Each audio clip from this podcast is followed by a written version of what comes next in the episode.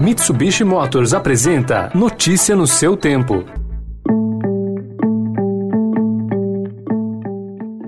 Olá, seja bem-vindo, seja bem-vinda. Começando mais um Notícia no seu tempo. Esse podcast é produzido pela equipe de jornalismo do Estadão, para você ouvir em poucos minutos as principais informações do jornal. Você acompanha o programa em qualquer plataforma de streaming, agregadores de podcasts e na playlist Caminho Diário do Spotify. Entre os destaques de hoje, em meio à série de denúncias, governo libera 2 bilhões de reais via orçamento secreto para a saúde. CPI da Covid investigará a alta no preço da dose da Covaxin e os planos do Butantan de abreviar testes de nova vacina. Esses são alguns dos assuntos desta segunda-feira, 5 de julho de 2021.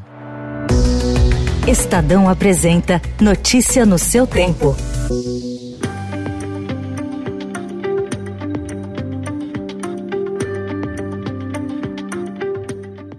No momento em que enfrenta uma série de denúncias e tenta manter o apoio no legislativo, o governo Bolsonaro liberou uma nova leva de recursos via orçamento secreto, com um repasse de mais de 2 bilhões de reais em emendas do relator geral do orçamento para fundos municipais de saúde. Os principais beneficiados incluem os fundos municipais de São Gonçalo e Duque de Caxias no Rio de Janeiro e Curitiba, no Paraná. Como revelou o Estadão, essa modalidade de emendas foi criada para beneficiar financiar redutos de políticos em troca de apoio ao governo no Congresso. O instrumento, segundo a área técnica do TCU, fere o princípio constitucional da transparência no orçamento, porque permite a execução de gastos sem a identificação dos parlamentares que pedem a destinação de verbas. O Ministério da Saúde e o relator geral do orçamento, o senador Márcio Bitar, não se pronunciaram. A Secretaria de Governo da Presidência disse que não tem ingerência sobre a distribuição de recursos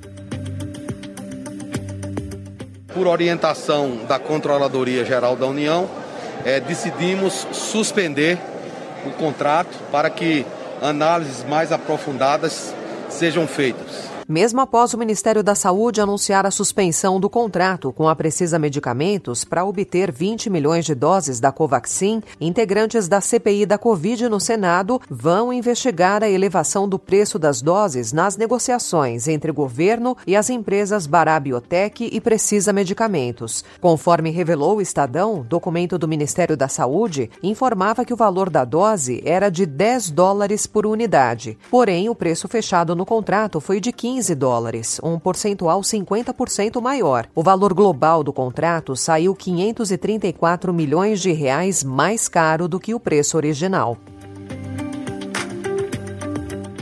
O Instituto Butantan pretende encurtar o tempo de testes da Butanvac, que é uma candidata à vacina da Covid-19 com produção 100% brasileira. Para isso, deve pedir o uso emergencial do imunizante sem os resultados clássicos de eficácia, obtidos na fase 3 de pesquisa. O formato alternativo de testes, no entanto, ainda não tem consenso entre cientistas. Segundo a Anvisa, estudos de fase 3 seriam necessários para verificar o desempenho na prevenção de casos graves e sintomáticos se a exigência da fase 3 for mantida pela Anvisa, é possível que os estudos demorem mais do que gostaria o Butantan. O governo João Dória previa iniciar a aplicação da Butanvac em julho. Ao iniciar a produção em maio, Butantan terá condições de disponibilizar 40 milhões de doses da Butanvac para iniciar a vacinação, se possível, já no próximo mês de julho. Agora, o Instituto fala em concluir os testes dentro de 17 semanas, ou seja, ainda nesse ano. Notícia no seu tempo. As principais notícias do dia no jornal O Estado de São Paulo. E em 20 segundos, a cirurgia do Papa Francisco e a desclassificação do basquete masculino para a Olimpíada.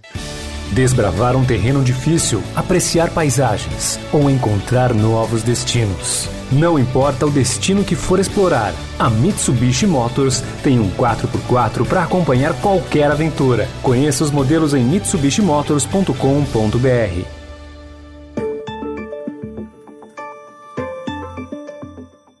O Chile implementou ontem a sua Assembleia Constituinte e elegeu uma intelectual indígena para presidir a elaboração da nova Carta do país. Este sueño es un sueño de nuestros antepasados. Este sueño se hace realidad.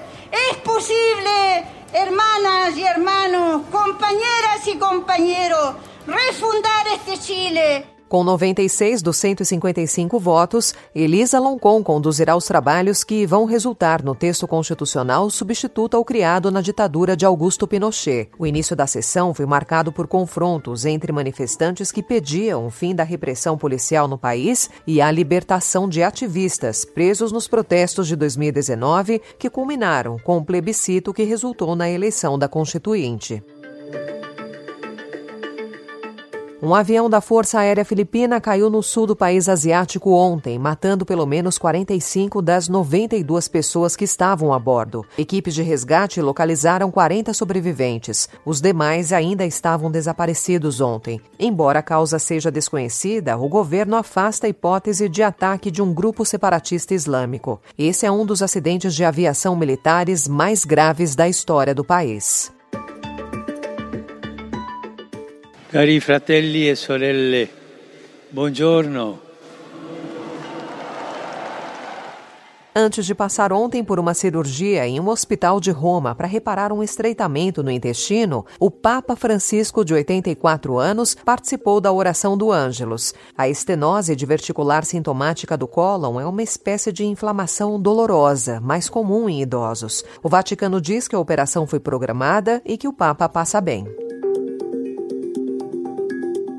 Após a campanha positiva no início do pré-olímpico, a seleção masculina de basquete perdeu a chance de ir a Tóquio, ao ser derrotada pela Alemanha por 75 a 64 na disputa da vaga. É a segunda vez na história que o Brasil não terá representantes da modalidade nos Jogos.